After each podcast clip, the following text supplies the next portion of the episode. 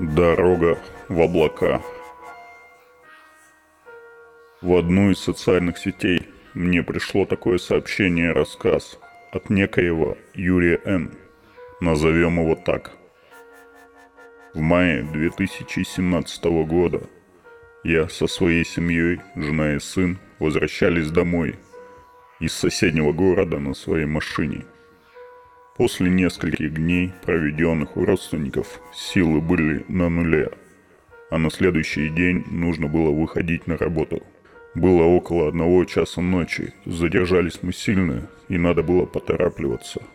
Шел весенний дождь. Не сказать, что сильный, но и слабым его не назовешь. Видимость на дороге была плохой, но и машин на дороге практически не было. Я решил притопить это-то и оказалось главной ошибкой моей жизни, за которую я до сих пор себя виню и не прощу, наверное, уже никогда. Из темноты возникла фура, которая стояла на аварийке, наполовину на обочине, наполовину на дороге. Всех подробностей аварии я рассказывать не буду, да и не смогу. Скажу лишь что, менее всех пострадал я – отделавшись лишь одним переломом да ссадинами. Жена была в тяжелом состоянии, а вот сын погиб на месте. Моя жизнь разделилась на до и после. А после вряд ли можно назвать полноценной жизнью. Жена после двух лет со дня трагедии практически полностью восстановилась физически. Мы не развелись, но решили жить раздельно, так как, смотря друг на друга, все напоминало нам о случившемся. Я снял себе небольшую однушку рядом с работой, заселился в нее и запил. Да запил конкретно. Меня чуть не уволили с работы, но решили сначала дать мне двухнедельный отпуск, так как я раньше был на хорошем счету у начальства.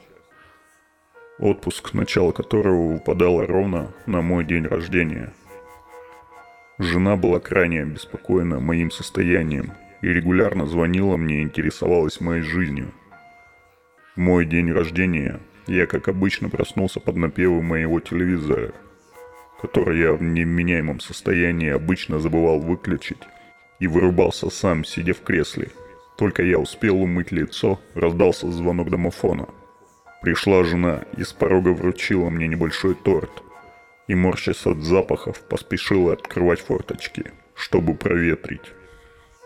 «Как ты?» – спросила она, и, не дождавшись ответа, вручила мне конверт.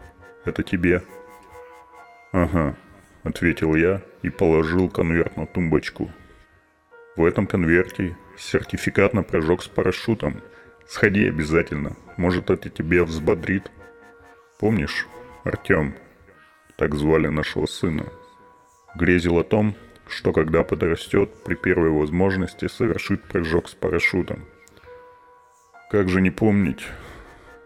Это же наш друг Влад подарил ему свой десантный берет и рассказывал о всех прелестях полета с парашютом в небе. Хочу ли я прыгнуть с парашютом? Пожалуй, нет. Но если в память о сыне, то подумаю. Вечер того же дня я провел в раздумьях – Потеряю ли я что-то ценное в своей жизни, если прыгну? Нет. Самое ценное я уже потерял. Получу ли что-то от этого? Да. Как минимум новые эмоции и какую-то встряску, которая, думаю, мне сейчас не повредит, а возможно и переключит меня на какой-то другой путь. Я закрыл начатую бутылку водки, отставил в сторону и пошел спать. На следующее утро я позвонил и записался на прыжок – Через два дня я уже проходил инструктаж по технике прыжка. Я выбрал прыжок без инструктора, самостоятельный. Волнение настигло меня в то утро, когда я ехал на полигон. Страх смерти от нераскрытого парашюта будоражил меня. Хоть нам и говорили с десяток раз, что смертей во время прыжков не было почти никогда за практику этой школы. Что-то меня гложило, ведь всегда есть я оказался прав. Тренировку на полигоне я пропущу. Расскажу лишь про сам прыжок, так как он был для меня первый. Разрешенная высота прыжка была 800 метров, и по времени был не особо продолжительным. То, что случилось во время прыжка, никак не укладывается в моей голове. После того, как я выпрыгнул из самолета, раскрылся купол моего парашюта, но скорость моего падения с ним все же была высока. Я посмотрел вверх, как нас учили на тренировках, и увидел, что в полотне моего парашюта зияют две огромные дыры. Видимо, старый материал не выдержал порывы воздуха и порвался именно на мне. Меня охватила паника, которую через секунду я уже одолел. Нас учили на тренировках, что нужно делать в подобных ситуациях. Конечно же, раскрывать второй парашют, запасной. Я спешно достал его и выбросил впереди себя, для того, чтобы он расправился и раскрылся. Но хм, уровень моего невезения за этот день, видимо, зашкаливал. Запасной парашют не раскрылся, а вместо этого полетел вверх со свистом и запутался своими стропами с основным. Я начал дергать стропы в отчаянии, в надежде распутать парашют. Но вместо этого, как мне показалось, перекрученные стропы еще больше затягивались. В какой-то миг время как будто замедлилось, стало тягучим и вязким, как мед. Порванный купол перестал колыхаться от воздуха. Я летел вниз, как мне показалось, наверное, по сантиметру в секунду. Луч солнца начал светить прямо на меня. Щурясь, я посмотрел наверх и увидел силуэт человека небольшого роста, который спускался прямо на меня. Он приблизился к стропам и начал их распутывать. И уже через пару секунд начал спускаться ко мне. Что происходило у меня в голове, я не могу описать. Смесь страха и удивления, отчаянности и благодарности. Но в один миг все это улетучилось. Я увидел лицо своего сына. И сказать покойного я не могу. Он выглядел самым живым на свете. Он улыбался и светился от лучей солнца, которые падали на него. Он заговорил со мной. «Папа, спасибо тебе за все. Не переживай так сильно. Я счастлив». И тут же он растаял в воздухе, а время вернулось в свое привычное течение. Я посмотрел на свой парашют и увидел, что запасной был полностью раскрыт. Стропы не спутаны, и я медленно парю к земле.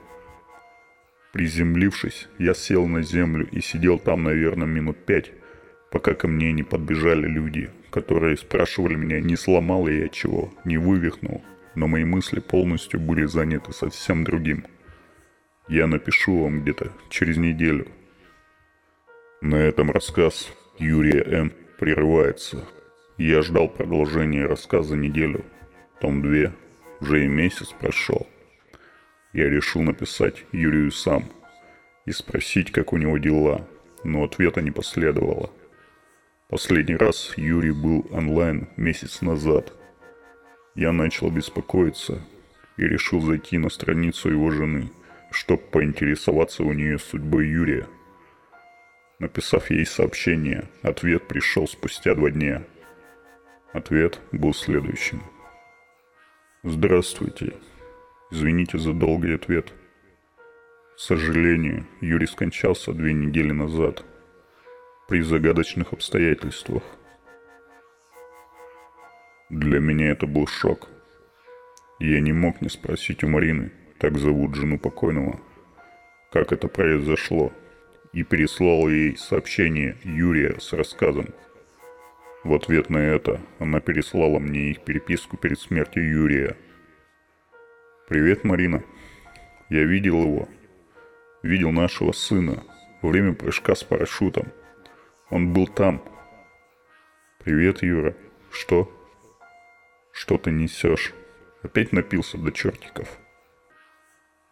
Да я не пью уже третью неделю. Это правда был наш сын. Я мог прикоснуться к нему, мог с ним поговорить, но я не успел.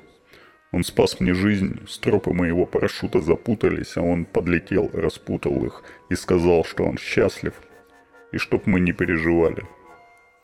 Подлетел? Как? У него что, крылья были? Или он тоже с парашютом? Нет, нет. Он летел, как не знаю, как ангел, что ли. Он был окружен неким свечением.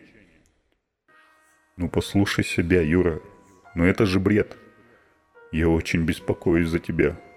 Завтра я приеду к тебе. Завтра с утра меня не будет дома. Я записался на второй прыжок. Теперь смогу прыгнуть с большой высоты, нежели первый раз. А это значит, что у меня будет больше времени, чтобы увидеться с Артемом. А вечером можешь заехать, я тебе обо всем расскажу. До завтра. До завтра. Марина продолжила. Дело в том, что во время второго прыжка Юра загадочным образом исчез из-под купола парашюта. Как будто его и вовсе там не было. Юра нашли спустя три дня – 15 километрах от полигона с прыжками. Он разбился, умер от удара с большой высоты прямо на дороге. В том самом месте, где и произошла авария ровно два года назад.